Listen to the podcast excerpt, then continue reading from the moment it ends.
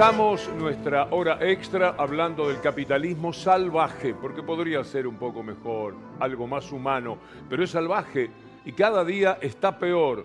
Pero no lo vamos a establecer ahora en la Argentina, donde procuran arribar definitivamente a ese capitalismo salvaje los sectores de ultraderecha que quieren ganar las elecciones, con todo derecho democrático, desde ya. Pero hay que oponerse también democráticamente de la manera más eh, firme que se pueda, porque vamos a estar muy mal con lo que es el capitalismo salvaje. Yo no les voy a mostrar las situaciones que se dan en la Argentina, que son unas cuantas, por cierto, y que son potenciadas por el periodismo que quiere herir a los gobiernos de cuño nacional y popular para establecer que vengan las derechas, que son las que enseguecieron económicamente al país en todo lo que era institucional. 2016-2020 fue una verdadera tragedia. Dejaron tierra arrasada establecieron un capitalismo mucho más salvaje. No fue exitosa totalmente la tarea de recomponer ese panorama. Pero nosotros les vamos a mostrar a dónde está llegando el capitalismo en otros países. Ustedes todos los días, en cada uno de los canales, en su inmensa mayoría, son sacudidos por informaciones que siempre tienen que ver con el delito y a lo que llaman inseguridad. Esto fue inaugurado por el periodismo mafioso del grupo Clarín que tiene en la inseguridad un caballito de batalla. Usted no sabe, por ejemplo, que los crímenes que se cometen en situaciones violentas de robo en la República Argentina han disminuido, en toda la Argentina, en la provincia de Buenos Aires, en la ciudad de Buenos Aires y en el resto del país. Pero ve tantos crímenes durante todo el día, repetidos hasta el cansancio y en todos los canales que usted casi que tendrá la tentación alguna, alguna vez de caminar agachado, porque le parece que en cualquier momento le viene una bala. No vivimos así. Somos plenamente conscientes de que no vivimos así. Pero el capitalismo salvaje ha llegado, para tomar de ejemplo, al país más poderoso de la Tierra, al país que es el ejemplo del neoliberalismo, al país que simboliza el capitalismo, a los Estados Unidos. Siento, la fuente es la Federación Nacional de Minoristas.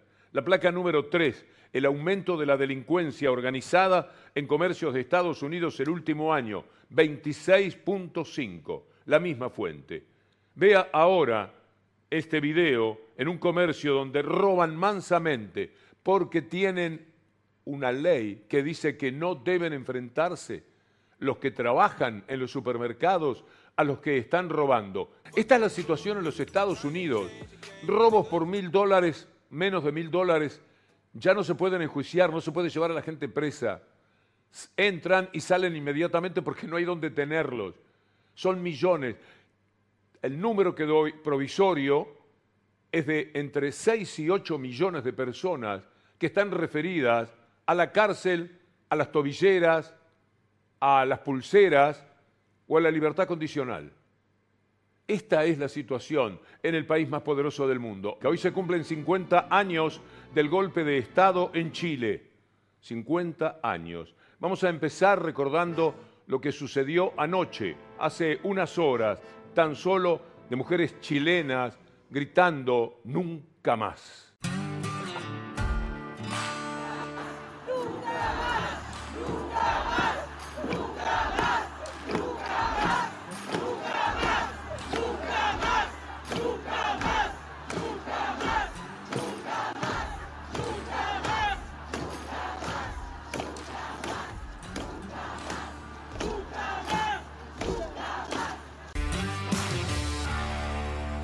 50 años. Lo hicieron de una manera tan perversa, tan asesina. Lo hizo la Embajada de Estados Unidos, lo hizo la CIA, Kissinger, que tiene 100 años y todavía tiene alguna influencia política, Nixon, Edwards, el dueño del diario El Mercurio, la clase alta, como siempre, de Chile, todos ellos fueron los golpistas contra un hombre excepcional que había construido permanentemente el ideal de la democracia. Vean ustedes cómo la CIA financió al Mercurio. El Mercurio es un diario que tiene que ver con los asesinatos a sus propios compatriotas. Un inmenso traidor como los que tenemos ahora acá, que son los mismos que traicionaron a todos en la complicidad con la dictadura de Videla y demás. Así que veamos este video informe. Golpe de Estado impulsado por Kissinger y por la CIA en 1973 en Chile contra el gobierno de Salvador Allende. Déjame que adivine, Levin. Vamos a hablar del periódico El Mercurio y de su entonces capo, Agustín Edwards, cuyos herederos siguen al frente del gran poder mediático chileno, El Mercurio. Correcto, Mercurio retrogrado. Spoiler, Kissinger promovió la financiación millonaria directa por parte de Estados Unidos al periódico derechista chileno El Mercurio, de la familia Edwards, como parte esencial de la campaña que acabaría con el derrocamiento de Allende. De hecho, ese apoyo económico al Mercurio comenzó incluso antes de que Allende ganara las elecciones en 1970. Así es, os resumo brevemente esta historia. Como dice Ina, ya antes de que Allende fuera elegido presidente de Chile, en marzo de 1970, las elecciones fueron unos meses después, el 4 de septiembre, Agustín Edwards pidió a David Rockefeller que Estados Unidos interviniera para evitar la elección del líder de la coalición de izquierda Unidad Popular. Lo hicieron para instaurar en nuestra América el proyecto de Milton Friedman, un genocida, premio Nobel de Economía, un hombre que condenó a la muerte a millones de personas en función de que el capitalismo mata. El capitalismo ha provocado un daño inconmensurable en la tierra, el capitalismo salvaje, el capitalismo como tal también, pero el más salvaje, el que instauraba Friedman, muchísimo más, tanto, pero tanto más grave. Él llevó especialmente a economistas chilenos a finales de los 60 a Chicago y así los instruía sobre las ideas que él tenía porque se sentía un prohombre de las democracias, las repúblicas y la economía del mundo.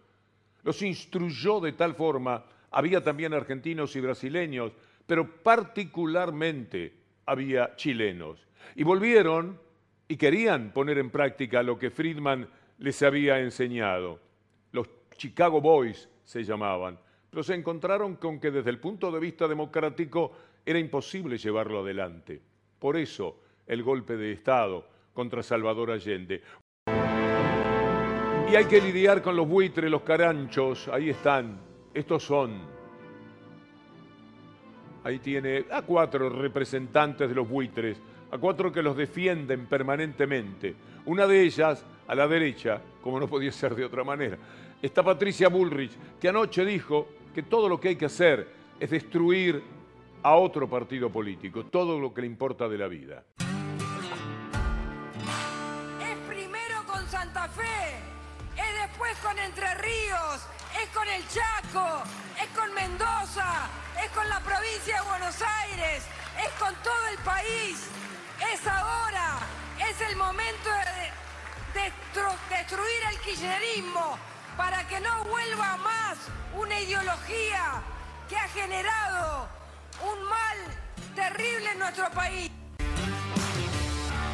Uno se queda a veces sin posibilidad de hacer un comentario porque todo es redundante. ¿Qué podemos decir a esta altura de los acontecimientos de esta mujer? Esta mujer que quiso construir todo desde la violencia, pero le apareció otro más violento que lo tiene, la tiene relegada en las encuestas y así con este discurso es superada porque mi ley parece más bravo, parece ir más a la ultraderecha, más al criminal régimen que si ganan ellos vamos a tener a partir del año que viene. El peligro, mi ley, el peligro, mi ley, que es real, ¿eh? perfectamente podría ganar, aunque las encuestas empiezan a decir otra cosa, hablan de un viento nuevo, se respira otro clima me da la sensación de que la esperanza ha retornado, la esperanza de que no arrasen con la democracia, de que no se lleven por delante todas las instituciones, de que no hambren a los argentinos más todavía de una situación compleja como la que se vive hoy día.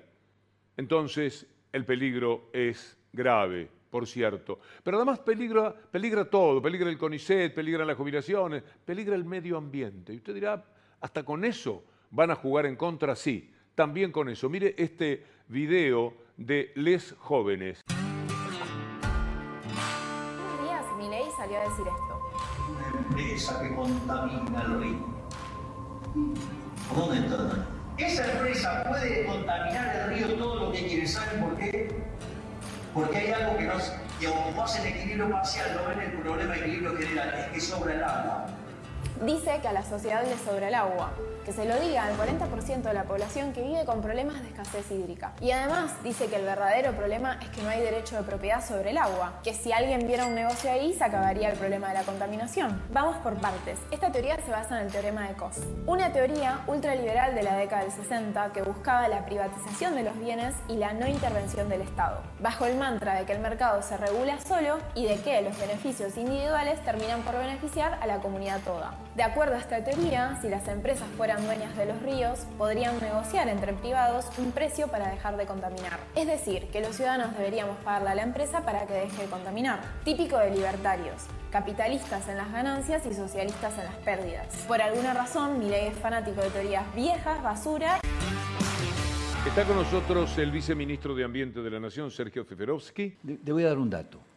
Entre 1988 y 2015, el 71% de los gases de efecto invernadero que se acumularon en la atmósfera y que son los que provocan el calentamiento global fueron responsabilidad de 100 empresas en todo el mundo.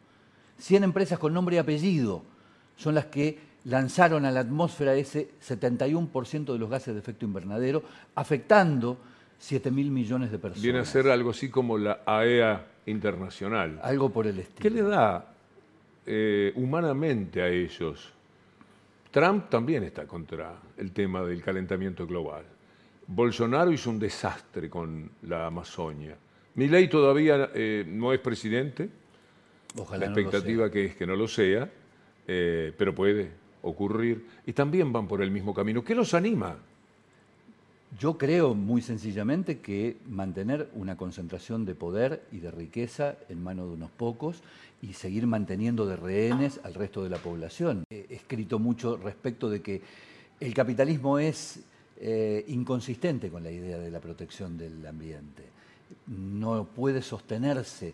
Por supuesto, esto no significa que yo, un, un gran amigo mío, filósofo fallecido ya hace muchos años, Ignacio Leukovich, decía, el problema siempre es el capitalismo, pero también el problema es que eso no abre un campo de intervención inmediato sobre la idea, porque ¿qué hacemos hasta que el capitalismo eventualmente pueda ser reemplazado por algún otro sistema más Algo justo, o hasta que el capitalismo en sí mismo pueda ser un sistema más justo. Los países desarrollados, la mayor parte de ellos por lo menos, o sus gobiernos, para ser más honesto, tienen una posición muy hipócrita respecto de la cuestión ambiental y respecto del cambio climático en particular. Porque si verdaderamente entendemos que la agenda global del cambio climático implica esta transición energética, los países que primero la tienen que ejecutar hacia adentro de sus fronteras son estos países que tienen los máximos niveles de consumo, los máximos niveles de consumo energético, los máximos niveles de emisión de gases de efecto invernadero a la atmósfera, de contaminación, etcétera, etcétera. Por allí hay que empezar. No hay que empezar por los países que todavía tienen una agenda de desarrollo y de crecimiento para igualar las oportunidades hacia adentro de sus propias sociedades. Viceministro, le agradezco muchísimo. No, al contrario, muchísimas gracias por la invitación. Amigas, amigos, hasta mañana si Dios quiere.